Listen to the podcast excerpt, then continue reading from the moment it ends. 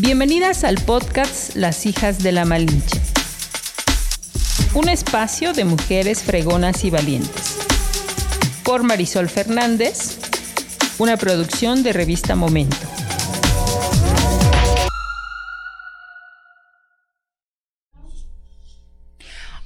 ¿Cómo están? Buenas tardes. Pues muchas gracias por acompañarnos en un espacio más, un momento más del podcast Las hijas de la Malinche. Y la verdad es que hoy estoy muy contenta porque está con nosotros una gran mujer y una gran mujer en todos los sentidos. Eh, la verdad es que estoy muy contenta de conocerla personalmente, porque si bien de pronto uno solamente escucha comentarios de terceras personas, el que uno pueda tener esta oportunidad de conocernos, de escucharnos, pues la verdad es que yo estoy muy contenta, porque está con nosotros Nancy Laura Pantoja Pantoja. Seguramente muchas de ustedes la conocen eh, y no sé de qué tiempo, puede ser de un año, de dos años, de más de dos años. Habrá quienes la conocen desde hace mucho tiempo, pero para mí es un gusto tenerla hoy en este espacio en Las Hijas de la Malinche. Muchas gracias, Nancy. Gracias, por aceptar y gracias por estar aquí con nosotros. Gracias a ti. Pues mira, em, yo generalmente, eh, para que yo pueda también estar con alguien como es Nancy, sí eh, de pronto le digo qué hacen, a qué se dedican, porque es importante conocer por qué las estamos invitando, por qué están aquí con nosotros. Y para mí es un placer eh, poder conocer un poco de su historia, que ahora nos la va a platicar ella, porque pues ella tiene hoy en día una tienda de ropa que ustedes conocerán muy bien, que se llama Aldebarán Casa, que se encuentra en Tlaxcala Capital. Pero esto no surgió de la noche a la mañana, ni surgió de, decir, ah, bueno, eh, aquí tengo el capital y voy a poner una tienda y ya está montada. No es así. Pero su historia es, creo, como la de muchas mujeres que todos los días sueñan, que todos los días aspiran a tener o alcanzar una meta o un objetivo, ¿no?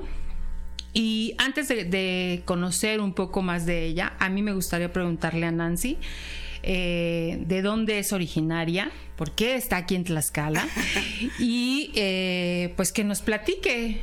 ¿Por qué no eligió Puebla? ¿Por qué no eligió, no sé, si no llegó a Tlaxcala? Nancy, a ver, cuéntanos de ti. Ok, pues bueno, yo soy originaria de la Ciudad de México, de, de Iztapalapa, de un barrio muy bello. un, barrio que enseña mucho. Pues bueno, soy originaria de la Ciudad de México. Y pues bueno, eh, yo llegué a los 17 años aquí a esta ciudad que para mí ha sido, nombre, una bendición tan grande haber llegado a este lugar. Digo, con, con algunas eh, idas, regresos, estuve viajando, etcétera. Claro. Pero eh, Tlaxcala, pues para mí ha sido como si yo lo fuera, ¿no? Yo me siento una mujer tlaxcalteca, ya que aquí he aprendido y la mayor de mi formación fue aquí. Mm, Así es. Oye, Nancy, y platícanos de, de, tu familia. O sea, digo, sé que vienes de la Ciudad de México, pero eh, ¿Cómo está conformada tu familia? Ok, eh, pues bueno, mi madre, este también es originaria de la Ciudad de México. Nosotros, yo nací en la Ciudad de México. Eh, mi madre tuvo dos hijos, que yo soy la mayor y uno más pequeño. Eh, nosotros nos criamos con mi abuela, mi abuela materna, este, y con mis tíos. mi madre, pues bueno, tuvo una situación de, de adicción a las drogas desde muy pequeña. Y pues bueno, nos tocó quedarnos con, con la abuela, ¿no? Entonces, eh, pues bueno, la abuela una mujer trabajadora, este, fuerte, a veces cruel, pero pues bueno, siempre con la enseñanza de párese a trabajar y vuélvase a levantar y, y si se cayó, levántese. Y pues bueno, a veces pues uno joven o niño o adolescente no lo entiendes, ¿no? Pero pues ya adultos, pues ya lo entendiste. Claro. sí, pues mi abuela, pues para mí fue, fue mi, mi, mi todo, Claro. todo. Mi abuela fue la persona que me sacó adelante. Y pues bueno, con el tiempo volví a tener un reencuentro con mi mamá a la edad de 16 años, porque la dejé de ver muchos años. Y pues bueno, entendí muchas cosas, pero en realidad el, núcleo donde nosotros nos, nos criamos, la, la, sociedad que estaba o donde nos criamos, este, social, cultural, pues era muy difícil, ¿sabes? O sea, un barrio muy, muy, muy peligroso, muy fuerte, donde el que, el que se atonta, pues bueno, Claro. No, no sobrevive, ¿no? Entonces, pues bueno, la parte difícil eh, de mi niñez o de mi familia, pues es eso, que nunca tuvimos una familia, pues así, ¿no? Unida. Pero. Nunca tuvimos, bueno, cuando dices nunca tuvimos, es, es esta familia ideal claro. que todos queremos, ¿no? Que es el papá, la mamá, los hijos, etcétera. Pero hoy en día tú y yo sabemos que eso no, no pasa, ¿no? Claro. Y, y, y también eso es importante entenderlo, Nancy, porque porque cuando nos aferramos a este, a este núcleo familiar, pues obviamente que sufrimos, ¿no? Sí. Sufrimos desde que quieres también al esposo ideal y obviamente no lo tienes, ¿no? Claro. O quieres a los hijos ideales y obviamente no los Tampoco. tienes, ¿no? Pero también es importante a mí lo que me lo que me sigue dando la lectura de tu vida es justo a quienes nos encontramos, que, que, es la familia que te arropa, que en este caso fue la abuela, ¿no? Sí. Si no fuera por esas abuelas que están ahí, pues, eh, ¿qué hubiera sido? Sí, que se rompen en mil pedazos por Claro, ti, ¿no? Te digo, sí. la verdad es que a mí quien me forjó, quien fue mi, mi, mis cimientos, es mi, mi, mi, este, perdón, mi abuela. Mi abuela como, como abuela, como mamá, como tía, como todo, porque mi abuela no solamente a mí, sino éramos muchos, ¿no?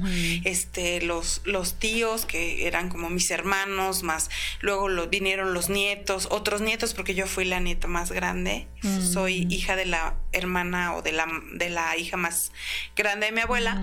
Y pues bueno, a mí me tocó ver prácticamente a mis primos como sobrinos, porque yo era pues parte de los tíos.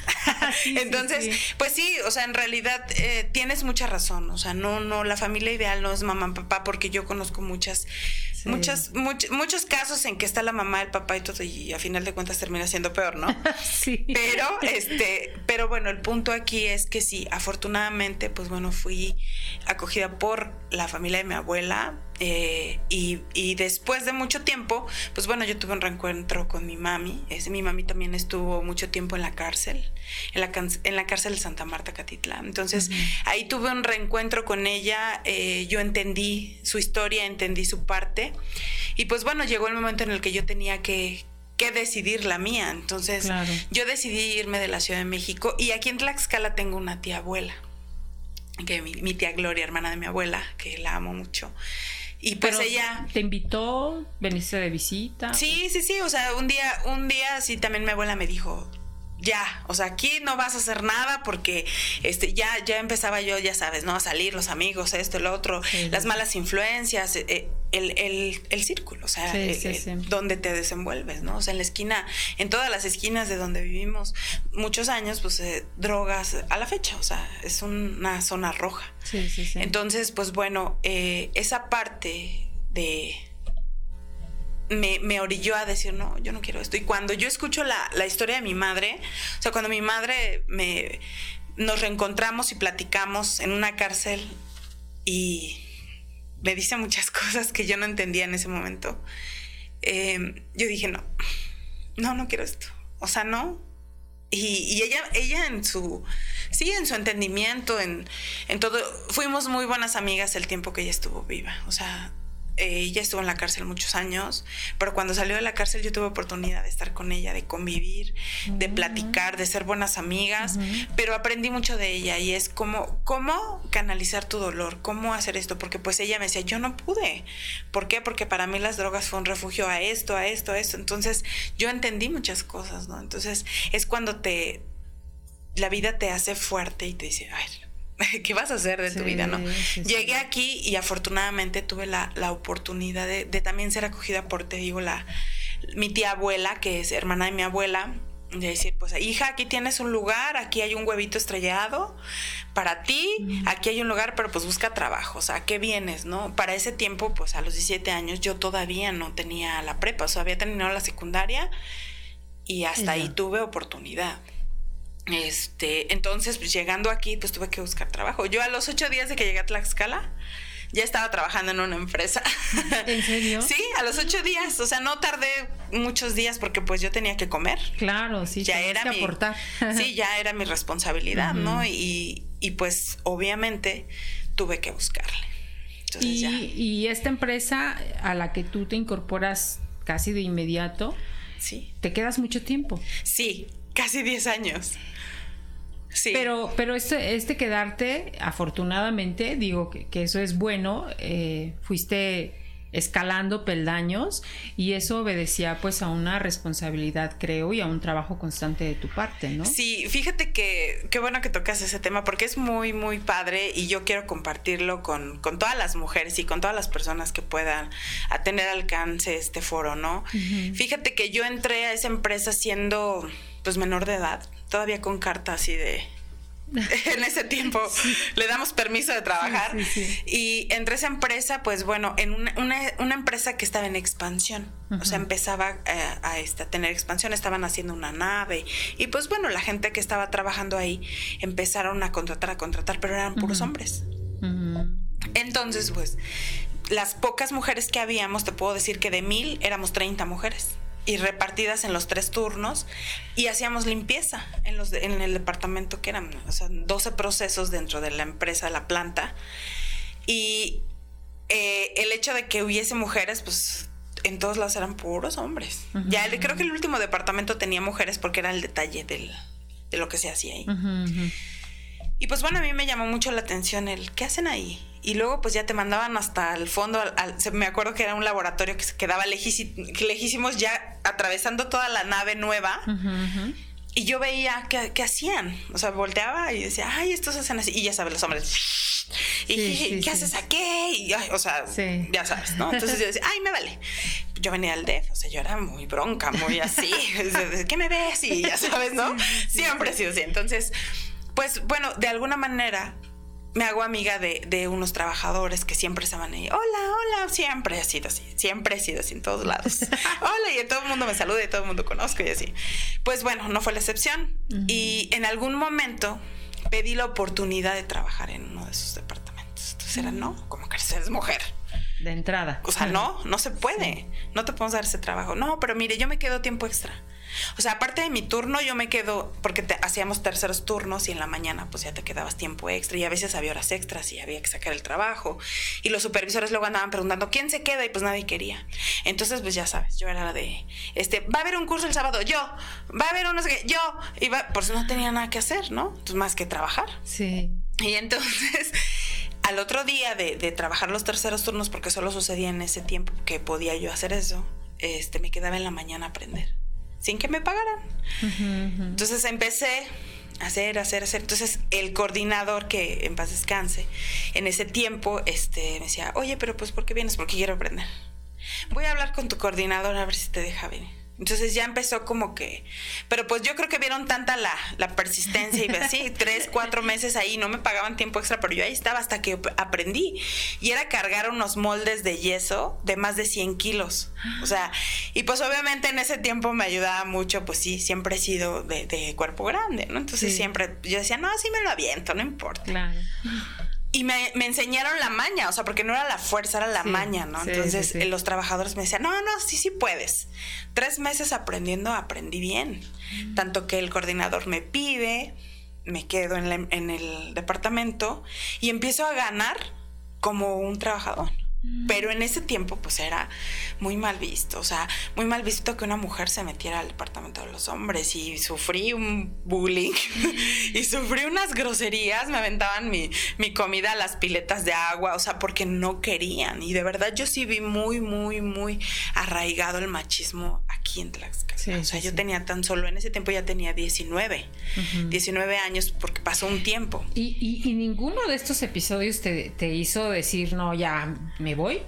no, fíjate que no, porque la, mitad de, los hombres que estaban ahí me llevaba muy bien con ellos, ¿no? Pero fíjate que hasta las mismas mujeres eran, ay, viene de no sé dónde, y es que esta no sé qué, y es, o sea, no, no sean así, solo estoy haciendo un trabajo que nadie de ustedes quiere y puede. Entonces, esa empresa la verdad es que me dio mucho, o sea, mucho, porque tengo, no sé, 100 cursos, o sea, no, no, no terminaría de platicarte cuántos cursos tomé en esa empresa. Tuve la oportunidad de terminar en, esta planta, aquí en Tlaxcala, mi preparatoria. Entonces, pues los puestos te exigen, ¿no? Supervisor coordinador, ya era yo la de capacitación, ya tenía el banco escuela para que vieran.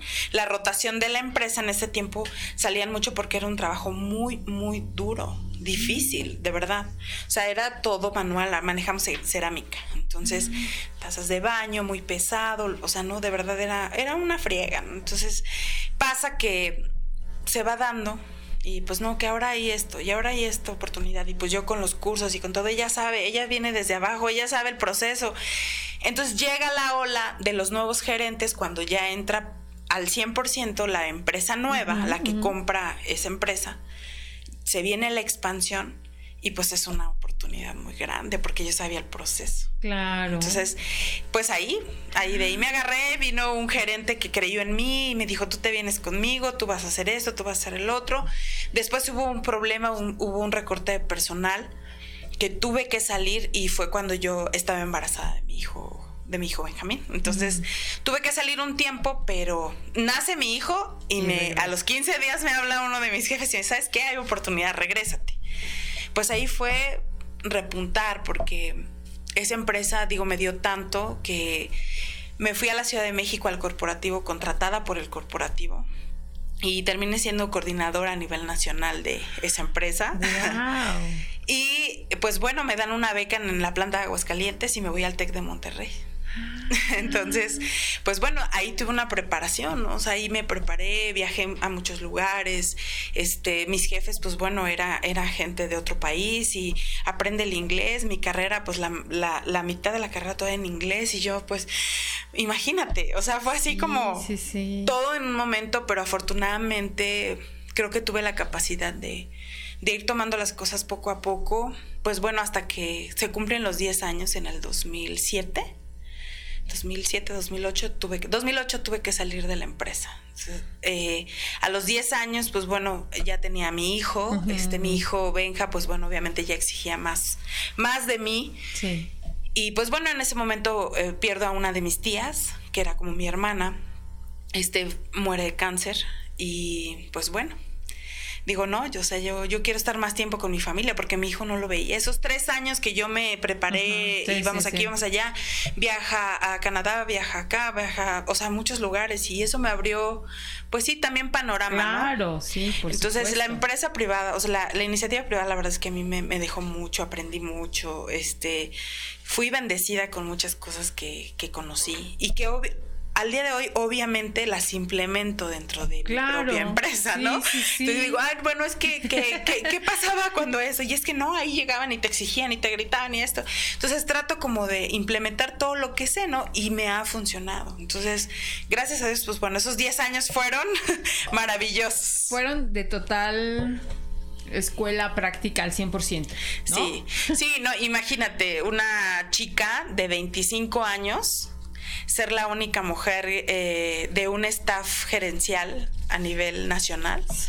Era la más chica, era la única mujer, era la única que no tenía estudios y era pues la que llevaba hasta tres departamentos en uno solo. Y el que era mi jefe creía tanto en mí que, a ver, tú pregúntale a ella, ella sabe. O sea, ella esto. Entonces, la verdad es que ahí fue donde, de las primeras veces que yo toqué lo que era el poder el que tú puedes, el que, el que de verdad lo que sueñas es poco a lo que puedes hacer. Entonces, sí. ¿Y tú pensaste en algún momento en tu infancia vivir todo esto? no, no, no, no. O sea, te digo, la verdad es que sí tiene, sí te limita. ¿Dónde, ¿Dónde, estás? O sea, ¿qué haces? ¿No? O sea, ¿dónde te desenvuelves? O sea, yo te puedo compartir algo, pues sí, muy, muy difícil que a los 10 años fue la primera vez que yo vi cómo mataban a alguien. Me mandaron al mercado, entonces fue como un y después escuchas, no, pues que fue tal y que esto y, era el papá de una compañera de la primaria. Entonces, este, pues a lo mejor la gente no, no lo notó en ese momento, pero yo tengo ya 40 años y te puedo decir cómo, cómo fue esa escena teniendo nueve, diez años. Sí, claro. y, obviamente salías a la tienda y ver a, los, a las personas con adicciones y todo eso, que ahora que soy mayor y que pues bueno, sé cómo es esa, esa situación de esa gente, pues lo entiendes, ¿no? Pero en ese momento no, o sea, era el miedo y pues voy a salir a la calle y espero que no me pase nada y así. Y pues te vas adaptando a lo que tienes. Claro. Entonces sí, sí, puedo decirte que yo era de las que agarraba, mi abuela tuvo una escuela de belleza y yo agarraba el escritorio de mi abuela y me ponía según ahí a, escribir y según yo hablaba y siempre fui muy habladora. y, alguna vez sí recuerdo esos sueños de, y yo voy a hacer y voy a administrar y así, ¿no? Entonces, pero pues son sueños de niña, ¿no? Que obviamente cuando ya vas viendo el panorama dices, no, pues sí va a estar difícil, ¿no? Oye, Nancy, bueno, antes de que pasemos como al siguiente bloque para que justamente nos platiques cómo empieza todo este sueño también, que es tu casa Aldebarán, que es una tienda de ropa. Este, permíteme solamente mencionar a nuestros patrocinadores y obviamente también mandar saludos a todas las amigas que nos escriben en redes. De verdad, muchísimas gracias porque ustedes son las que nos permiten que esto vaya creciendo cada vez más. Saludos a María Ruiz Lazo, a Adriana López Sepúlveda, a Alicia Conde López. Muchas gracias por escribirnos. Recuerden que nuestros podcasts los pueden seguir a través de Spotify o en YouTube, eh, Las Hijas de la Malinche. Y bueno, pues ahí estamos. Pueden escuchar todas las entrevistas completas. Y también, bueno, pues gracias a Lía porque hoy nos mandó un tecito, un té verde que quería nuestra invitada Nancy. Así es que muchas gracias, Ale, por la cortesía de nuestro té. Y también les recuerdo que Suculenta, que se encuentra en Tlaxcala, en calle Lira y Ortega número 70, Tlaxcala Centro, son una cantina familiar donde pues ustedes piden la bebida, ellos ponen la botana, muy mexicana siempre. Además es un concepto bastante abierto ahora con este cuidado que debemos de tener por la sana distancia. Eh, les sugiero que también pueden ir a desayunar. Eh, cada semana cambian las botanas. De verdad se la van a pasar muy bien. Y muchas gracias a Gaby que también eh, ha aceptado acompañarnos en este patrocinio de nuestros podcasts, que pronto también estará aquí con nosotros para que la conozcan. Y bueno, pues sin dejar de mencionar también a nuestro, nuestra marca de Pro Edge suero hidratante, que se me volvió a olvidar traer el empaque del suero, pero ya lo traeré porque la verdad es que es un producto que vale la pena que ustedes lo usen. Si es que están preocupados por el, las arruguitas, ya sabes. Entonces, si es un producto que solamente usas por la mañana, es lo único que usas, y por la tarde para que tu, tu cara descanse después de lavártela, te pones este suero. Hidrata profundidad, rellena y reduce las líneas de expresión al usarlo diariamente. Síganlo en redes sociales como arroba proedge-skincare, eh, donde pueden encontrar sus puntos de venta. Tendremos próximamente nosotros, por si alguien quiere, aquí los pueden recoger también con nosotros. Y bueno, pues vamos a continuar.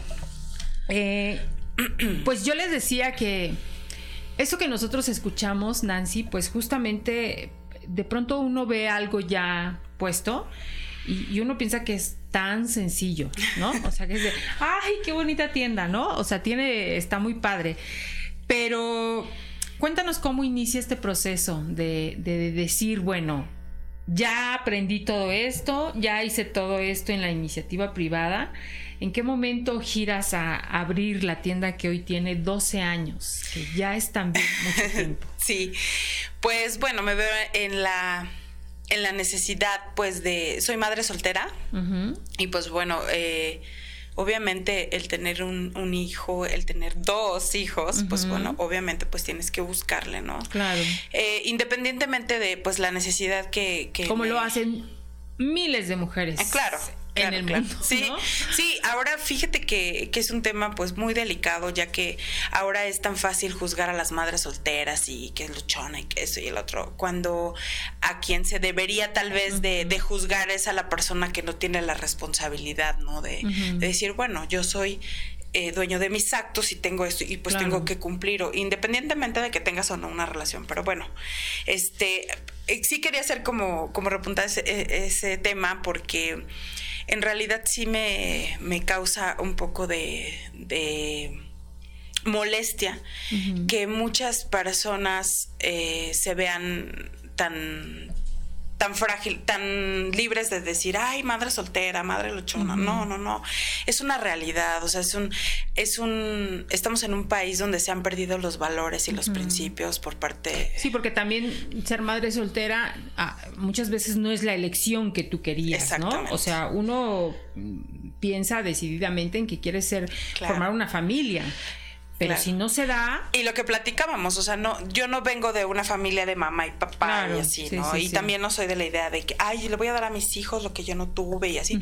Pero en realidad sí pasa. O sea, si tú no tienes la figura paterna, la materna, pues bueno, ya, ya vas, cuando ya estás crecidito y ya tienes la oportunidad de tratar tus emociones y de curar tus heridas de infancia, es cuando te das cuenta que sí, en lo social y cultural necesitas dar una, sí, una, una estabilidad a tu familia, ¿no? Entonces, en realidad sí es así, o sea, sí, sí, sí lo que dijiste hace rato, o sea, si quieres una pareja ideal, quieres una familia ideal, claro. pero en realidad a veces no es así. Entonces, sí, sí toqué ese punto por esa situación y, qué bueno que, que, lo apoyes desde ese punto de vista porque es importante. Claro, sí. y yo le, yo le comparto a todas las mamás solteras es que lo único que, que queda después de muchos años y de ser una persona eh, autónoma, este, independiente, y que puedo ser libre de tomar decisiones sin tener que consultarle a alguien si le parece o no le parece. Independientemente de todo eso, la satisfacción que tienes de, poder ver a tus hijos eh, salir adelante con tu solo esfuerzo. Claro. Y que tú les enseñas a ellos, o sea, alguien por ahí en, un tío que quiero mucho dice hija el ejemplo que tú les das a tus hijos no es y ellos que son varones yo como como mamá elegí no hacer hijos machistas, porque también está la responsabilidad de nosotras como madres, el no formarlos de, ay no hijo, espérate, o sea, yo te hago todo, o sea, no, o sea, eres varón y te toca la parte de, y, y, el hecho de que tú hagas cosas del hogar no se te tiene que premiar, es parte de tu independencia, es parte de lo que tú tienes que hacer para poder ofrecerle a alguien. Y yo le digo a ellos, pues tú siendo hombre, hijo, te toca esta parte y aparte imagínate lo que has vivido conmigo, así, así. Entonces, creo que esa es una parte muy importante y la verdad algo de lo que me siento muy orgullosa de que mis hijos no son lo digo así tan tan firme que no son no son creados por una mujer machista porque a veces las mujeres somos las que formamos esa parte, Entonces, ellos, ellos, este, digo, yo, yo me formé con, con, mi abuela, que era así, sírvele a tu hermano, sírvele a tu tío, arréglale, bárrele, súbele, y ahí, ahí viene mi hermano, paren todo, porque le, o sí, lo entiendo, porque así las formaron también. Exactamente. Nada más por el simple hecho de que, pues bueno, ya se formó así. Así mi bisabuela hizo su parte y obviamente venimos de tradiciones arraigadas y de, y de educación arraigada que a veces es muy difícil romper, pero afortunadamente, pues bueno, hay que cambiarle. Eso es importante. hay que cambiarle. Oye, ¿y por qué eliges la ropa, no? ¿Por qué no eliges otro, otro negocio?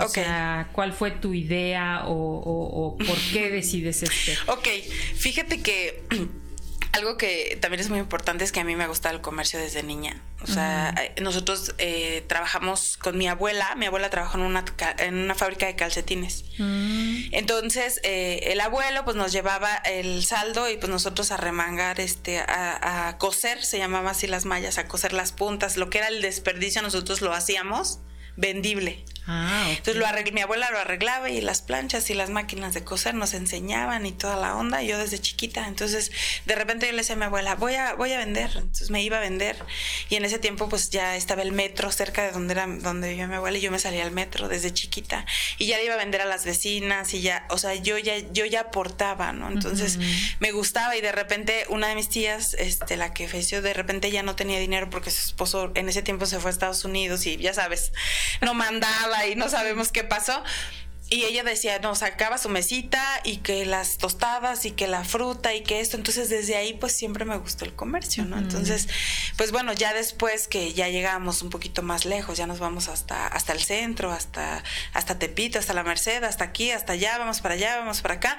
Y pues obviamente en la calle aprendes muchas cosas, ¿no? Y a veces es más fácil decir, bueno, me voy a trabajar que quedarme aquí sin hacer nada, ¿no? Entonces, el comercio siempre me gustó. Ah, mira. Pero pues resulta que en la necesidad de a mí siempre me gustó andar buscando ropa.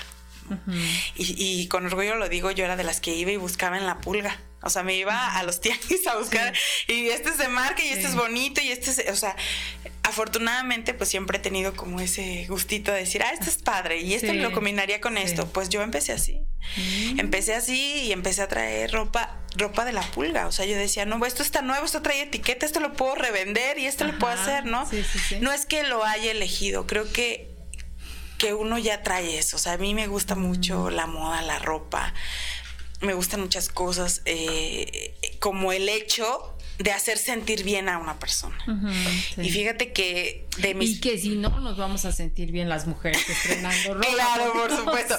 Esa, esa es una parte muy importante. Fíjate que yo tengo 12 años vendiendo ropa, pero también tengo 12 años de escuchar historias. Tengo 12 años de conocer gente y mujeres en todos los aspectos. Bueno, sí, es que de pronto uno se convierte hasta en a, lo mejor en tu caso en confidente, ¿no? Pero también de pronto cuando uno empieza a visitar la tienda que tú gustes, ¿no? Puede ser una tienda de ropa, puede ser la estética, puede ser la que tú quieras. De las uñitas, al, peinado, lo que sea. A, veces es donde llegas y, te desahogas. O sea, yo creo que ese es el objetivo de nuestro programa.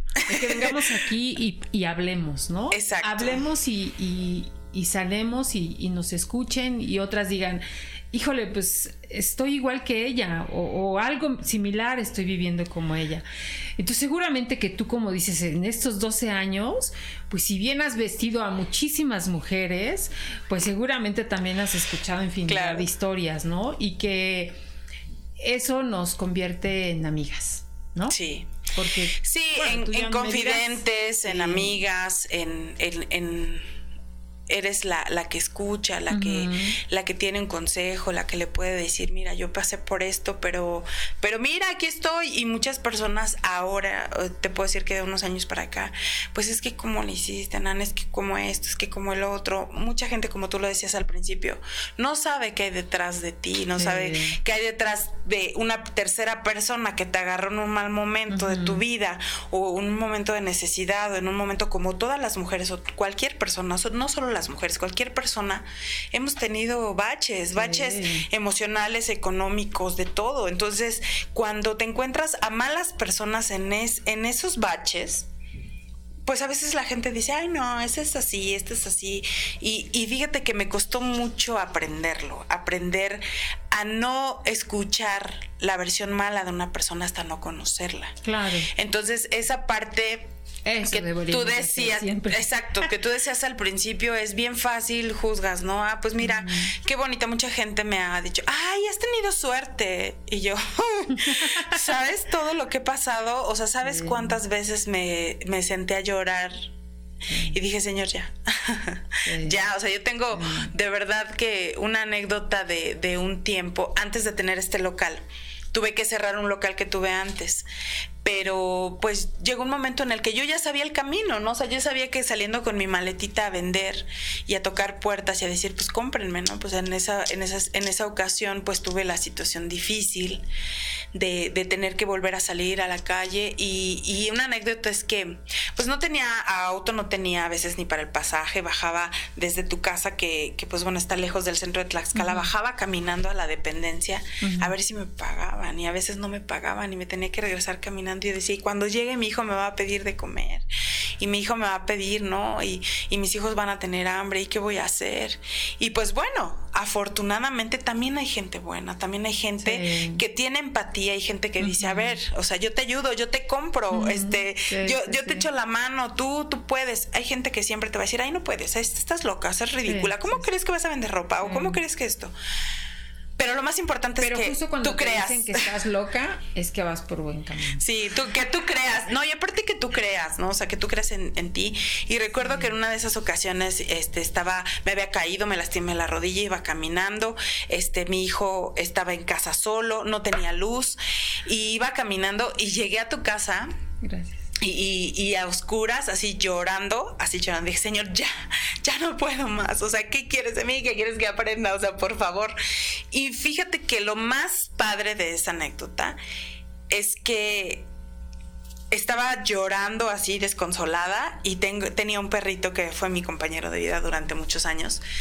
Este se acercó y me empezó ahí, ya sabes, ¿no? A querer. Y, y yo me puse a llorar y dije, ay, qué tonta. Tengo mucho por lo cual estar agradecida y me salí y fui a hablar con el de la tienda y este me puedes prestar unas cosas y te las pago en X día, ¿no? Sí, claro, por supuesto, o sea, cuando tú dices, o sea, hay gente que sí cree en mí, o sea, yo les he dicho a mis hijos, tu palabra vale a donde quiera que vayas, así es que cuida mucho lo que dices y cómo lo sostienes, porque al día de hoy, Mari, te puedo decir que yo puedo ir a pedir un kilo de huevo a la tienda o puedo ir a pedir 100 mil pesos a un lugar y no me los niegan. Entonces, es, tan, tan, a veces tan difícil que la gente confíe en ti y eso lo vas haciendo con el tiempo, ¿no? Entonces, en esa ocasión, pues yo me quedé tan, tan sorprendida de decir, no, pero a ver, espérame. A ver, no, o sea, tienes un hijo, sí, la luz luego, o sea, pero tienes que y, cortan la luz hay velas. Sí, claro, y hay que hacer hay que hacer mucho trabajo y pues también aquí no va, no te has esforzado lo suficiente. Claro. si no has creído en ti, no, no es por ahí, es por acá y deja de ver a ciertas personas y deja, aléjate de, las personas que no te dejan nada bueno y enfócate en ti. Y en ese tiempo recuerdo, me enfoqué en mí, me puse a hacer muchas cosas para mí, meditar, leí libros, retomé muchas cosas de las cuales yo sabía, yo ya sabía el camino, ¿sabes? Porque obviamente a los 17 años sin tener absolutamente nada y ser eh, una empleada de una empresa y entré como obrera. Entonces yo ya me sabía el camino de cómo era lucharle, lucharle, trabajar, trabajar, trabajar, trabajar. Y creer en ti. Porque puedes trabajar toda tu vida, pero si nunca creíste que eres capaz, de nada valió. Nunca, nunca haces nada, ¿no? Entonces, esa anécdota me, deja con, un buen sabor de boca porque lo recuerdo siempre que me siento triste o siempre que, que digo, hay una adversidad y digo, no, acuérdate de cuando estaba súper mal, esto no es nada, échale ganas. Esto no es sí nada. estaba grave. Exactamente. Y es cuando muy difícilmente, pues bueno, yo volteo al, al pasado porque estamos para acá, ¿no? Entonces al, al, al, frente. Pero las veces que puedo voltear, puedo ver todo lo que he podido construir. Oye, y bueno, obviamente, digo, yo no tengo el gusto de conocer tu tienda, que ya espero conocerla pronto, pero a mí me gustaría justo que tú nos dijeras, ¿qué hay en tu tienda que no podemos encontrar en otras? Ok, pues sí, nos desviamos del tema de, de por qué ropa, pues bueno, la ropa porque pues es algo que me gusta mucho y para mí mm. es una pasión. Claro. Lejos de estar en un trabajo, hago lo que más me gusta y es vestir maniquís, buscar ropa. A mí me encanta ir de compras, me encanta ir con mi proveedor, me encanta eh, cuando nos invitan, a veces, este, pues bueno, a veces eh, las bodas están en la Ciudad de México, a veces tenemos que viajar, este, y pues bueno, a mí me encanta, pero este, lo, disfruto mucho, eso, eso es una, una bendición, ¿no? Disfrutar lo que haces y, padrísimo. Entonces, pues eh, resulta que mm, en mi tienda nosotros vendemos ropa de importación.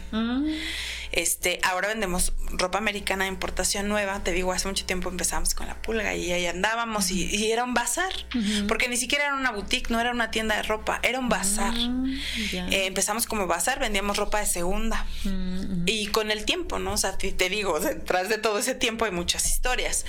Entonces, pues bueno, resulta que la exigencia de los clientes me empieza a a meter y a meter y a meter y a meter y de sol a sol y de sol a sol y ahora traigo esto y ahora traigo el otro y pedidos y empiezo a jalar gente que yo conocí con mi maletita en las dependencias de gobierno, porque yo entraba de incógnito en las, en, las, en las oficinas sin que me vieran los jefes y yo, traigo ropa. ¿No quieres ver mi ropa? Este, mire esa blusa y así, ¿no? Empecé y, de repente me decían, no hay nadie, pásate y ya, ¿qué traes? Así, ah, bueno, en la quincena te pago. Y de repente llegaba la quincena y... te imaginé como en estas calles de la Ciudad de México donde estás con tu puesto y llegan y, levantas tu Córrele y vámonos. Así, con mi maletita. O sea, hay mucha gente se acuerda porque de verdad me, me enorgullece decirlo. Mucha gente me decía, yo me acuerdo cuando andabas con tu maletita. Y yo, ¿verdad que sí? Y es algo tan maravilloso. Y dice, sí, pues yo también me acuerdo. Imagínate, llegaba con un dolor de, de piernas a la casa de haber caminado por todo el centro y de haber vendido una blusa, ¿no? Y de repente llevaba mi maleta llena y regresaba con la maleta vacía. Ay, qué padre. Y de repente decía, no, ya en la quincena. Y llegaba la quincena y pues a lo mejor no todas me pagaban, pero ya tenía para volver y para volver y así. Pues así empezó. Entonces, con el tiempo, pues bueno, tengo la oportunidad de volver a poner mi local. Mm. pero pues bueno, con una visión diferente de la vida. Eh, pues ya habíamos, este, ya había perdido a mi hermana. Este, mi madre también, al año de que muere mi tía hermana, este, fallece mi mamá, este, en una situación también muy, muy, muy difícil. Y pues bueno, esas, eh, eh, esas bajas de la vida son las que te, te simbran, ¿no? Te, Y vuelves a agarrar aire y sigues para adelante. Y, y después, eh, pues bueno, yo decido volver a poner la tienda con ayuda de una amiga que se llama Ana Karina, que es una persona que, que me conoció y creyó en mí y a la fecha pues es una amiga que, que quiero mucho y la, la atesoro como muchas otras. Y pues ella me decía, sí, vamos, podemos, o sea, yo, yo te ayudo, vamos a, vamos, o sea, vamos a hacerle. Y mira, estoy muy entusiasmada. Y ella me, me, me decía, sí, sí puedes, o sea, sí, sí puedo este, estuve vendiendo comida en mi casa, me salía a, a, vender a las combis, antes de volver a poner la tienda que algún día tuve, ¿no? Porque ya había tenido un bazarcito, pero pues sí le luché por ahí como año y medio. Y pues iba a vender comidita y así, puse tacos y vendía esto y vendía el otro, y luego traía de repente y vendía y a veces no, hasta que de plano. Entonces, en enero de hace siete años, eh, vuelvo a poner mi tienda. Entonces, ya afortunadamente con con un proveedor diferente, con quien me echara la mano, con quien, con quien me dijera, ¿sabes qué? Pues por aquí, mira, yo te voy a empezar a vender esto. Y empecé y empecé de a poquito, de a poquito, de a poquito. Luego se viene el año, un año difícil. Me acuerdo que, que en ese año, este, pues bueno, subía y bajaba los precios y yo era nueva en ese en ese ramo, entonces, De, de, los nuevos proveedores, porque pues yo ya sabía vender ropa de, de segunda y ropa de bazar y así. Pero pues bueno, se venían así como cositas y repuntar costó un poco y de repente me invitan a unos proyectos de, de tener más dinerito, ¿no? Entonces es, como una tanda, te damos lana y lo vas pagando y así. Y le empecé y le empecé y le empecé y le empecé.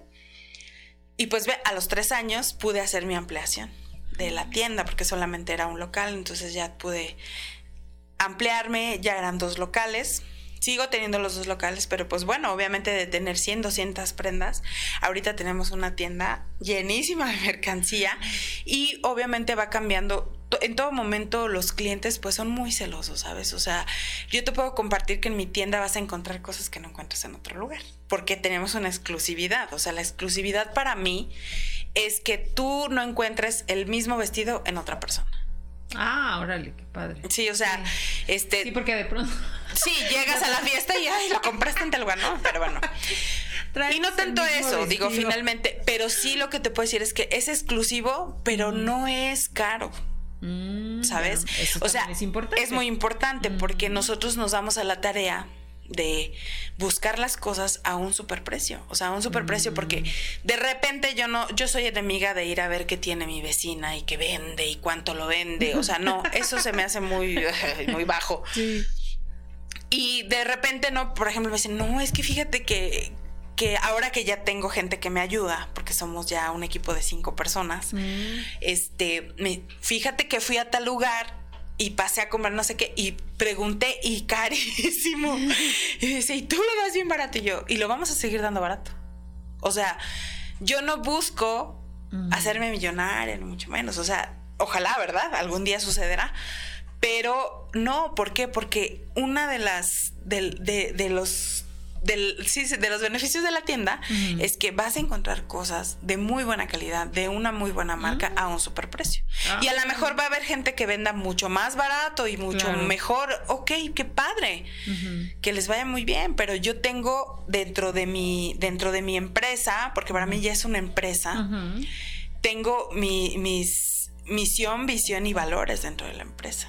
¿Sabes? y dentro de ellos es siempre tener la exclusividad a un superprecio, traer la moda, que a veces vemos las revistas y vemos los escaparates así súper lujosos, yo también lo puedo tener a un superprecio. Y tengo la oportunidad de darle acceso a la gente que tal vez nada más lo ve y dices, no, pues cuánto me va a costar una, una falda de, ese, de esa marca en una tienda de sí, de, prestigio, no, pues ¿dónde crees? O sea, no, súper cara, ¿no? Pero pues yo tengo la oportunidad de traerlo y voy a la Ciudad de México y ando buscando proveedores y ando buscando aquí. Ahora, conforme han pasado los años, tengo ya un año y medio trabajando una línea que se llama Exclusivos Aldebarán, que son eh, prendas de importación de manejamos coreana, china, colombiana, hindú y obviamente lo más importante y lo más eh, exquisito de esta parte es que me he dado la tarea de buscar productores nacionales de muy buena calidad que compiten con las marcas que traigo de renombre, o sea, eh, sí, exactamente, o sea, me ando buscando y digo, no puedo ir a comprarles todo todo lo que tienen, pero sí puedo comprar una, una prenda exclusiva para podérsela traer a una clienta.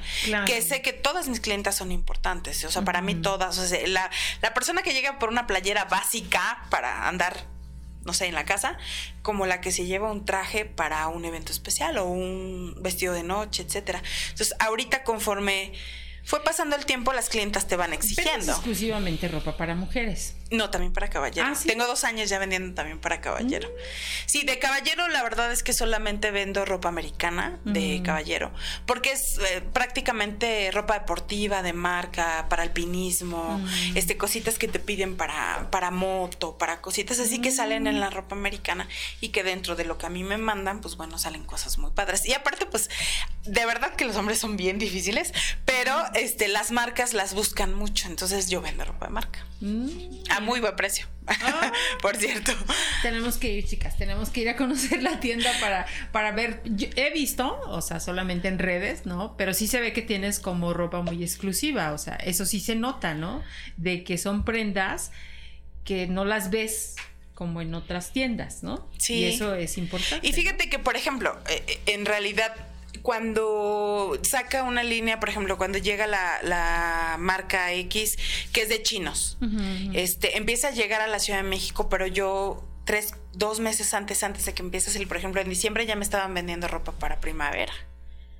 Y me la venden a un super precio para yo poder dar un, precio accesible a mis clientas, ¿no? Que esa es la garantía que tienen conmigo, que 20, 30, 40, 50, hasta 100 pesos más barato que en otros lugares.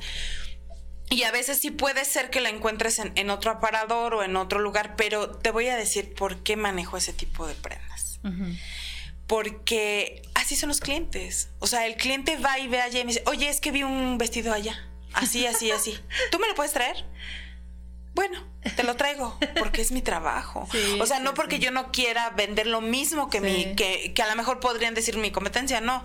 En realidad creo que nadie tiene competencia, la competencia está acá, ¿no? O sea, creo que cuando uno se enfoca en lo suyo y no está mirando alrededor, pues bueno, tienes la oportunidad de hacer mejor tu trabajo. Sí, exactamente. Porque cuando estás compitiendo y cuando estás viendo, no, ya puso esto, no, pues ya puso el otro, no, ahora yo voy a traer uno igual. No. Ya hizo esto. El tener tu propio buen gusto o no buen gusto, porque a veces hay cosas que yo digo, ay, no, yo no me lo pondría. Y llega una cliente y me dice, qué hermoso, me lo llevo. Es que el gusto es así, el gusto se rompe en muchos géneros y no siempre vamos a traer lo que a nosotros nos guste. Entonces, la, parte importante de, que haya o no competencia es que lo, te lo pide el cliente. O sea, el cliente vio algo en internet y yo les digo, mándenme un mensajito con la imagen de lo que estás buscando y te lo traigo, te lo busco te lo, te lo encuentro. Y si no es el mismo, similar, y si no vemos qué te queda. Y, ahí juegas mucho con las clientas porque de repente llegan con la idea de un vestido ampón rosa y cuando ves a la clienta le dices, no, mi amor, no te queda. No es lo que te va. Mira, tengo algo similar, póntelo y verás. Pero te ayudo a, que busques o encuentres el corte que te queda para que te veas maravillosa. Entonces yo siempre he dicho a las personas que trabajan conmigo y a mis clientes que yo no vendo solo ropa, vendo seguridad, vendo entusiasmo, vendo hasta envidia. Sí, ¿Sabes? Entonces, cuando tú manejas eso, o sea, cuando tú lo plasmas en una cliente y le dices, una cliente insegura que nunca usó falda porque dice, es que tengo mis piernas, no sé qué, o es que no porque los brazos, o es que no porque el busto, o es que no porque la panza, y tú le das algo con lo que se va a sentir segura y va a salir a romper, sí, exactamente, a romper sus propios límites. Es, cuando tú te sientes satisfecho y dices, qué padre es que, se fue contenta con lo que yo le vendí. Es que sabes que, Nancy, que además eres muy buena vendedora. Eso es importante.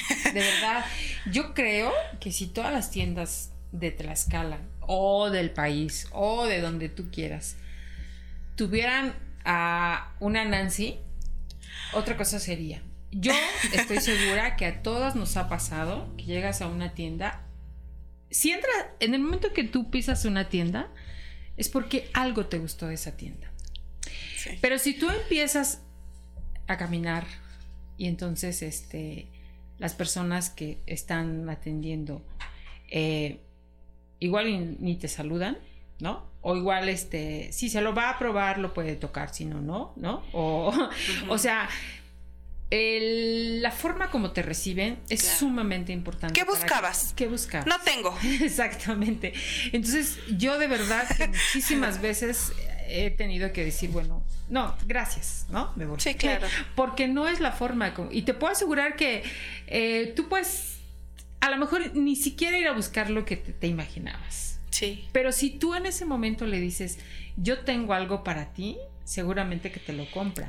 Pero es la forma como tú lo vendes. Entonces, eres una excelente vendedora. Y eso, pues, si, lo transmites con tus chicas también, pero no solo eso, porque, porque también yo digo, si tú de por sí ya tienes un excelente producto, y que en este caso es lo que tú has generado, porque como tú dices, traigo de aquí, de allá, de allá, pero también trato de, tener a, este empresarios mexicanos, ¿no? Claro. Y, y, además, este, si alguien me pide eso, yo se lo traigo, eso es atender al cliente. Sí. Y a muchas tiendas, creo, que es lo que les falta. O sea, no es poner la tienda por ponerla. No es decir, voy a poner un restaurante, o voy a poner una cafetería, o voy a poner un bar. No, ese, ese no es el negocio. o sea, el negocio es que realmente tú vendas con el corazón y realmente digas, a ver, esto te queda. ¿No? Hacerlo tu pasión. Claro. en realidad sí es así, hacerlo tu pasión. El, el plasmar, te digo, en una clienta lo que tú sientes y lo que dices, no, o sea, de verdad muchas personas. Tengo una clienta de hace muchos años que seguramente va a escuchar este podcast. Eh, se llama Lupita. Ella sabe quién es. y entonces un día llega así, eh, muy flaquita, muy bonita, hace muchos años, y me dice, este, ¿quién anda buscando esto? Que no sé qué. Entonces, él, desde el primer momento que entró y se lo puso, le dije, ay, no, amiga, quítate eso, pareces loca. O sea, se le veía así súper grande. Y dice, y siempre que va, me dice, ay, yo me acuerdo la primera vez cómo me dijiste. Y le dije, no, pues es que es mi obligación. O sea, imagínate, yo te vendo algo, te, ay, está bien padre bien bonito, se te ve padrísimo por venderle y que llegue a su casa, que su hermana, o sea, ¿quién te vendió eso? O sea, es que te ves fatal. Porque hay personas que, que sí buscan la, la, tan solo tu punto de vista, pero sí hay personas que pues a veces no. Yo soy una de ellas, o sea, yo soy una persona que por la talla extra siempre es así de, ay, ¿qué voy a hacer? Y, ay, no, me veo mal y esto y el otro. Y a la fecha, o sea, te puedo decir que me puedes ver muy segura y lo que sea. Mucha gente me dice, ay, tú muy segura, no es cierto. Todos los días es una pelea en el espejo y así muchas personas, mucha gente. A veces no tenemos la talla ideal, pensamos que nos vamos por los estereotipos de que si no soy delgada no estoy bien. y no es así. O sea, es lo que tú, o sea, lo que tú vas a compartirle a la persona con lo que llevas puesto, ¿no? Entonces, también te digo, lo más importante es que no solamente vendemos ropa, Vendemos todos esos sentimientos y créeme, a mí a veces se me dificulta mucho estar al 100% en la tienda, pues obviamente porque hay otros, otras cosas, otras exigencias, otras... Sí, otras... Pues. Ajá, sí, ahorita con, con, las chicas y tratamos eso de que yo siempre les digo, a ver, ustedes saben perfectamente, chicas, que somos un grupo, somos un equipo, aquí nadie es empleada, son mis compañeras, las trato igual y aquí si yo como esto, todas comemos lo mismo y así, o sea, ¿por qué? Porque somos una familia. Y dentro de esta familia lo que está penadísimo es tratar mal a un cliente. Y ahí tenemos en la, en la entrada un, letrero que dice, si no eres bien atendido, repórtalo este número y tu, tu compra va a ser gratis. Mm. Y aún así hemos tenido quejas, ¿eh? O sea, de repente, como yo se los digo, yo sé que hay días que, que uno no puede con la vida, hay días que uno pues no está como para andar atendiendo a todo el mundo, pero lo más importante es que sí nos damos a la tarea de que nuestros clientes se vayan satisfechos. Y siempre les digo, si el cliente no se lleva una prenda, no pasa nada, pero vamos a sembrarle la semilla de que regrese para que para que nosotros podamos venderle lo que está buscando. Y, y así será hasta el último día de, de, mis días y hasta que Dios me permita tener al de en casa yo siempre he tenido esta visión de decir, hasta que vista todo Tlaxcala no voy a estar quieta, eh, no voy ni a la mitad de lo que quiero para el de en casa, ¿no? o sea, voy al inicio de algo, algo importante y lo más importante, pues bueno, es que mi, una de mis metas es esa, o sea, el, el poder llegar con el mensaje a más personas de tu aceptación, de tu belleza, de lo que vales, y no solamente porque compres una, una prenda de alabar en casa, sino la mayoría de mis clientas son mis amigas se han convertido en mis amigas o en gente que aprecio, en gente que aprecia mi trabajo. Muchas este, mujeres que, que, te digo, yo conozco mil historias dentro de, dentro de mi trabajo porque de repente pues ya llegan con un problema, con otro y pues bueno, ahí también te vuelves confidente, te vuelves amiga, te vuelves... Y pues bueno, sé perfectamente que a lo mejor se, se escuche algo banal, pero pues bueno, se va contenta con lo que se lleva. Y también se va contenta porque sabe que dentro de, de Aldebarán Casa hay una persona que te escucha independientemente me compres o no, porque se lo he dicho a muchas clientas y quienes escuchan esto se van a reír al recordar que les digo, no importa que no me vengas a comprar, tú búscame, mándame un mensaje, ¿cómo estás? Platícame, ¿cómo va esta situación? Yo aquí estoy. Porque te vuelves también esa parte. Y eso es algo que me llena mucho, ¿sabes? Sí. el pues, poder. Se notan así, que tienes un corazonzote eh, que ha transformado esta vida tan difícil que, te tocó, ¿no? Uno, yo creo que no elige tampoco, ¿no? No, no, decides, este, quiero que mi infancia sea así o quiero carecer de esto. Pero gracias a Dios creo que has transformado todas estas carencias que, la, que la infancia te dio y transformarlas en todo esto que es una empresa, como tú dices, que le da trabajo también a, tus compañeras, que te permite tener una vida con tus hijos plena, ¿no? Porque también eso es importante, el que tú ahora, este, pues, compartas con ellos y les des educación, ¿no? Y que tengan otro panorama de la vida, eso, eso es muy importante, ¿no? Y créeme que para mí es un gusto, Nancy, conocerte personalmente. La verdad es que yo sí creo que cuando uno va encontrando a todas estas mujeres maravillosas que la vida nos regala, porque como tú dices, yo puedo decir, y yo me quejo, o sea, yo me quejo cuando uno ve y escucha otras historias en las cuales dice, a ver, no, creo que estamos equivocados. Eh, todos creo que podemos alcanzar lo que, lo que nosotros queramos. Antes de que pasemos a nuestro último bloque, Nancy, a mí me gustaría que nos compartieras justo dónde está tu tienda, cómo te pueden seguir en redes, cómo pueden este pues empezar a, buscarte y empezar a seguirte y empezar a, ir a, ver realmente qué, es lo que van a pasar por allá y van a, van a entrar, van a entrar. Muchos clientes me dicen cuando pasan, es que había pasado mil veces, pero es que yo pensé que vendías ropa usada.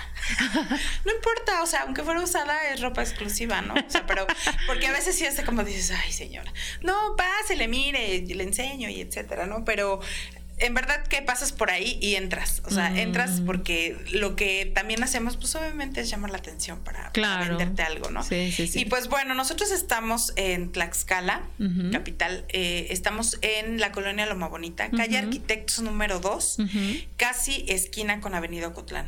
Ah, ok. A unos pasos de Avenida Ocotlán, este, un semáforo antes del COBAT, del Colegio de Bachilleres. Sí, sí, sí. Y este eh, estamos de lunes a domingo. Nosotros abrimos de, mm. de 9 de la mañana a 9 de la noche, pero ahorita en horario de invierno eh, cerramos a las 8. A las 8 mm. por, porque pues ya nos oscurece más temprano y por seguridad también para nosotros es que somos puras mujeres, pues bueno, tenemos que cerrar un poco antes.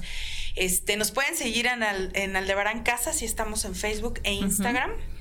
Eh, tenemos un número de WhatsApp donde podemos darles atención personalizada de, mm. parte de tu servidora. Si me buscan y dicen, quiero a Nancy, pues bueno, ahí Nancy Pantoja, estoy a sus órdenes este, para poderles ayudar a escoger un outfit, a buscar algo que vaya con tu, personalidad, con tu cuerpo, que no encuentro algo que me quede, yo te ayudo. O sea, yo ah. también me he dado la tarea de estudiar mucha, mucho lo que es imagen y, pues bueno, es donde yo puedo entrar en, en ayudar a otras personas también a elegir un buen outfit, en ir a la a cambiar tu look, cambiar tu, tu, este, tu manera de, de, verte. Hace un tiempo me acuerdo que llegó una chica que me decía, es que no quiero ser yo. O sea, ya no quiero, ya no quiero vestir así, ya no quiero ser yo. Y entonces logramos esa parte con esa clienta que quiero mucho, es Mari Carmen eh, que ella cambió por completo de, cómo vestirse, de cómo peinarse, de cómo hacer. Y de verdad hubo un tiempo, yo también me dedico a, la depilación integral, hago depilación con mm. cera en, en todo el cuerpo. Y pues bueno, ahí tenía más contacto con mis clientes. Ahorita por la pandemia lo dejé de hacer por seguridad de mis clientes y mío, obviamente. Pero pues también ahí este, yo le decía, no, mira, pues te doy un, consejo esto, que el cabello, que la ceja, que eso. Y pues también obviamente puedo apoyarlos de esa manera.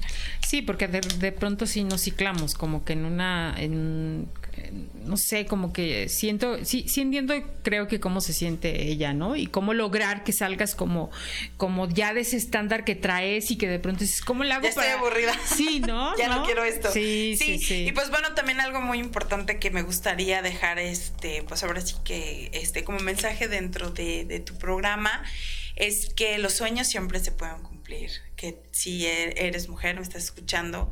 ¿Y, ¿Y, por qué me dirijo más a las mujeres? Pues porque nos toca un, un, este, un papel difícil, ¿no? Un papel difícil, la verdad es que a veces es difícil plasmar siquiera un sueño, una meta. O sea, a veces hasta nos es difícil, pues qué meta, qué quiero, no saben ni lo quieres. Pero sí les comparto que, que la, la, posibilidad está, es, es, es, este, cuestión de que uno quiera, que uno tiene el poder de hacer lo que se imagine. O sea, si lo imaginas, lo puedes hacer. Entonces, de verdad me, me, voy muy contenta con, con esta entrevista. Bueno, no, no quiero que te vayas todavía, Nancy, porque quiero que nos contestes. Bueno, me voy muy contenta de este tema.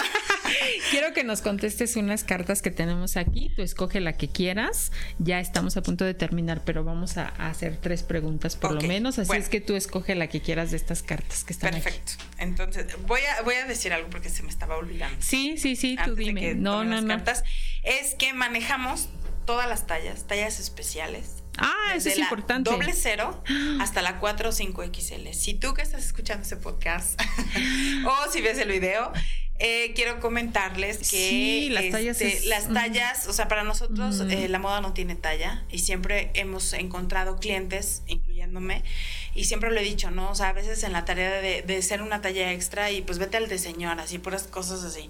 No, pues nosotros tenemos esa opción. En tallas ah. grandes manejamos cosas de moda padrísimas para niñas que están en la transición de ser adolescentes a, este a mujercitas o de niñas adolescentes, pues bueno, que suben de peso y así, la mamá no sabe dónde encontrarle que el short, que el mayón, que el, que no sé qué, y es que no, porque usa 36 y es una niña. No, nosotros tenemos opciones para esas niñas, para esas adolescentes o para esas mujeres que quieren verse guapísimas y tienen una talla 6 plus, nosotros tenemos una buena ah, opción. Qué bueno, eso es importante. Qué bueno que sí, lo mencionaste porque gracias. creo que sí el tema de las tallas, híjole, de pronto sufrimos, ¿no? Para dama y caballero. O porque arriba sí y abajo no, etcétera, etcétera. Entonces, eso es importante. Qué bueno, Nancy. Bueno, a ver, ahora pásame qué carta quieres que leamos. Este, la que tú quieras, de arriba, abajo, la que tú decidas. Es es una por no, puedes escoger de la que tú quieras. ¿eh?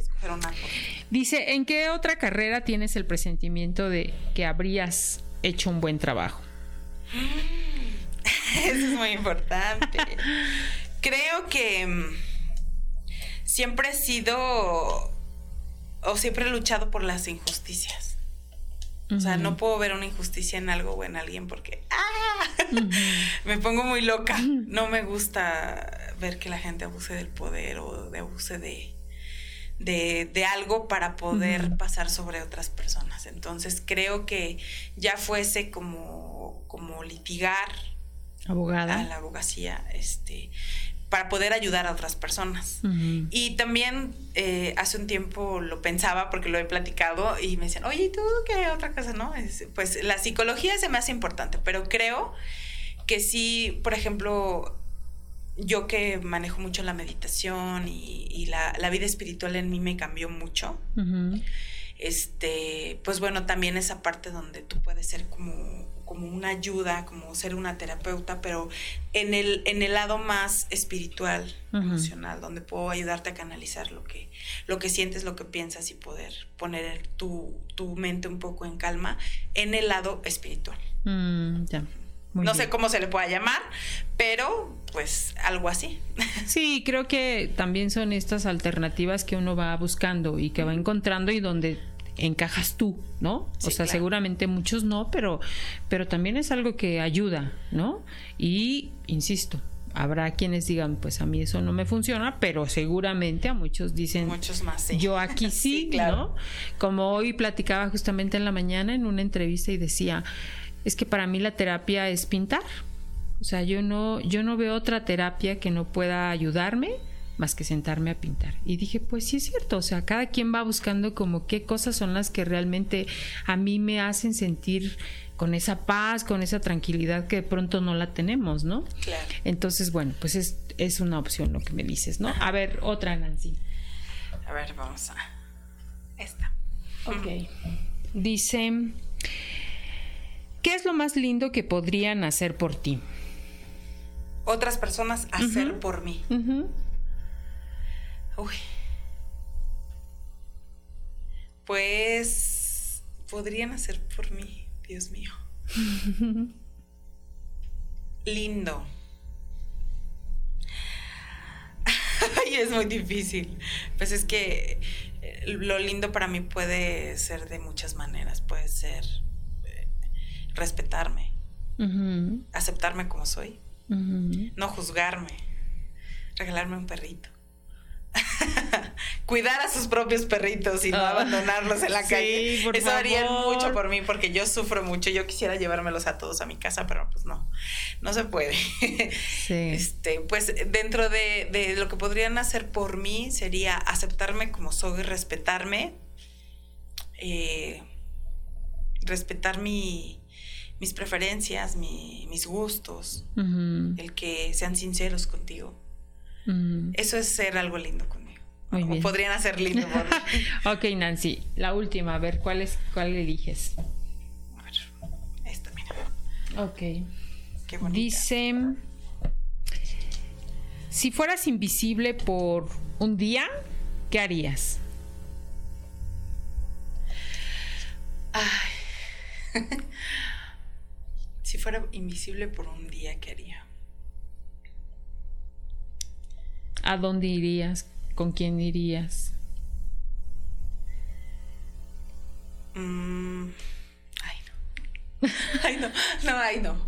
Dicen, ese, primer pensamiento que se te viene a la cabeza que dices, no, no, no, no. No, ya se, se esfumó. Este. Pues si fuera invisible por un día, llevaría un mensaje de de amor a una persona que quiero mucho. Y digo de amor no de un amor de pareja, sino de una persona que vive con mucha amargura en su corazón y que no deja pasar a nadie.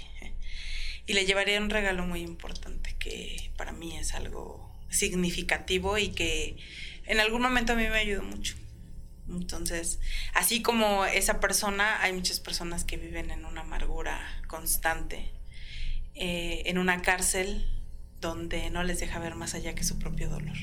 Entonces lo que yo podría hacer un día siendo invisible sería visitar a esas personas para dejarles un mensaje de amor y de esperanza. Ay, sí. Vaya que muchos, y no necesitan estar en la cárcel, Nancy. Hay mucha gente que estamos fuera, ¿no? Y que de pronto vives prisionera de la amargura, ¿no? Em, yo creo que mm, también es importante darse cuenta de eso, ¿no? El que estar en ese estado emocional no nos va a ayudar absolutamente nada, ¿no? Seguramente muchos hemos estado ahí, ¿no? Por momentos, por instantes, a lo mejor a veces por horas, a lo mejor a veces por un día. Por años. Por años, pero lo más importante es que realmente te des cuenta que eso no te va a ayudar en nada, ¿no? Eso no va a contribuir a que uno realmente pueda soñar y pueda experimentar y pueda lograr, ¿no? O sea, la amargura solamente nos va haciendo chiquito, chiquito, chiquito creo el corazón y, invisible ante las cosas que podríamos estar disfrutando. Sí, como te platicaba en la entrevista, pues bueno, desafortunadamente, eh, pues bueno, muchas personas, la mayoría vivimos eh, situaciones que, que son son importantes eh, emocionalmente, que a veces nos llevan a, un lugar donde no hay salida, ¿no? Y a veces hay que buscar ayuda. Y dice a una amiga, si te duele el estómago vas al gastro, y si te duele esto vas acá, y si duele el corazón vas al cardiólogo, y si te duele esto... Pero ¿por qué cuando tenemos problemas en la mente, en las emociones, no lo atendemos, ¿no? Eso es muy importante hacerlo. Entonces, pues bueno, desafortunadamente muchas personas no lo atendemos a tiempo, muchas personas se dejan llevar por, por solamente lo que tú sientes y lo que piensas que el mundo te hizo, pero no es así, ¿no? Entonces, el despertar de, de esa, de, o salir de esa cárcel de emociones, es un despertar muy grande. Claro. Oye, Nancy, pues muchísimas gracias por estar con nosotros. La verdad es que ha sido un gusto conocerte personalmente. Gracias. Eh, nos queda de mi parte conocer tu tienda para que claro, bienvenidas. todo lo que tienes. Eh, seguramente, pues, híjole, ¿quién no deja de, visitar una tienda y decir quiero esto, quiero esto y quiero esto, ¿no? Pero pronto lo haré y, te prometo que voy a subir para que veas que, que visité la tienda. Pero pues a mí me gustaría que nos dieras un mensaje final. Eh, me parece que eres un testimonio de, lo que podemos transformar en nuestras vidas, de la capacidad que podemos tener para lograr eh, justo este tipo de retos que la vida nos pone, ¿no? Porque, insisto, uno no elige, pero eh, también creo que tenemos la capacidad de transformar, de direccionar, si no estamos en el camino correcto, pues de buscar y de decir aquí no y por aquí sí, ¿no? Entonces, este, adelante, Nancy. Muchas gracias. Pues eh, creo que en lo personal siempre, siempre el no dejar de creer en ti, en tu capacidad, en que puedes salir de cualquier, cualquier situación adversa en la que te encuentres eh, es muy importante creer, ¿no? Creer, tener, tener la seguridad que, que tú puedes con eso y, con lo que venga, ¿no? Eh, eh, creo que como lo platicamos hace unos momentos, muchas personas, todas las personas, creo que no hay personas que no tengan situaciones adversas, ¿no? Y también lo que yo te compartía es que si tienes un sueño, y si lo puedes pensar, y si lo puedes imaginar, lo puedes lograr, ¿no? También tiene mucho que ver y yo, yo les doy este mensaje de verdad que, que se rodeen de personas que sean, que vayan con lo que tú buscas, ¿no? Porque cuando te rodeas de personas que, que no, no debes de estar ahí, que hay personas que te quitan la energía, existe, que hay personas que te envidian, existe, que hay personas que no quieren que tengas lo que tú tienes, existe. Pero cuando te rodeas de gente con amor, que es correspondido, cuando te rodeas de gente con la que va por tu mismo camino, o sea, adelante, o sea, la, la, puerta y la ventana se va a abrir y el camino se va a abrir y yo siempre cuando salgo de tu casa siempre digo, Señor de todas las posibilidades, concédeme la mejor. Claro. Porque yo estoy para ti, por ti, y si yo soy el medio para poder ayudar a otra persona o para hacer, no sé, un acto de amor, lo voy a hacer sin tener que demostrarle a nadie nada. Claro. Pero cuando tú le das a la divinidad y al creador o a tu ser supremo el poder de hacer de ti, sucede. Y cuando tú tienes el poder de saber lo que tú vales y lo que tú puedes llegar a ser, no hay límites. O sea, de verdad no hay límites. Decía un amigo, em, acepta a amigos que te sumen no que te reste. Sí, Es, es, difícil esa parte, ¿no? O sea, a veces llegamos a una edad en la que pensamos que todos son tus amigos y que todos son... no, y obviamente la adversidad es la que te muestra la verdadera amistad. Y no quiere decir que, ay, estos fueron malos conmigo. No, simple y sencillamente ya no están contigo. Y créeme que cada, cuando vas pasando de nivel a nivel, vas volteando, ya no está ya no está, ya no está, ya no está.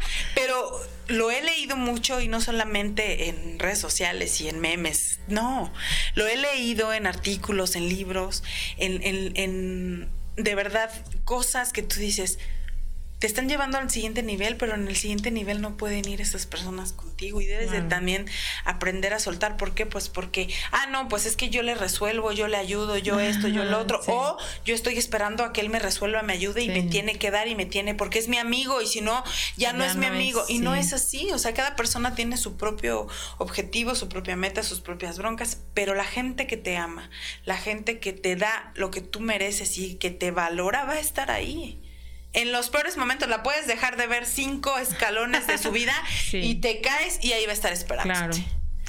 Muy bien, Nancy. Pues muchas gracias por ser una mujer. Gracias a ti. Como dice nuestro, nuestro, nuestra frase de las hijas de la Malinche, una mujer fregona y valiente. De verdad, muchísimas gracias. por ser eso, por ser también una mujer que inspire. Eh, como te decía, seguramente muchas mujeres te conocen y espero que con este podcast te conozcan más y puedan visitar más tu tienda. Ha sido un placer que estés con nosotros. Ojalá no sea la primera. Ojalá sean muchas más. No, y todavía faltan eh, por cumplir muchos sueños y dentro de ellos te lo comparto porque sé que algún día me van a escuchar y algún día voy a llegar a esas personas eh, a conocerlas. Yo eh, sueño con tener un espacio de programa de radio para ayudar a mm. otras mujeres o un foro donde yo pueda hacer algo por otras mujeres. Qué bueno, así será. Seguramente. Hecho está. Así es. Bueno, y muchísimas gracias por acompañarnos en un podcast más de las hijas de la Malinche. Como decía, este es un espacio para mujeres fregonas y valientes. Gracias a mis compañeras que están aquí también apoyándonos, a Mariana, a Vane. Eh, siempre un trabajo como el que ustedes ven no sería posible sin la gente que está detrás de cámaras. Así es que muchísimas gracias. Y nos saludamos en el próximo podcast, Las hijas de la Malinche. Bienvenidas al podcast Las hijas de la Malinche. Un espacio de mujeres fregonas y valientes.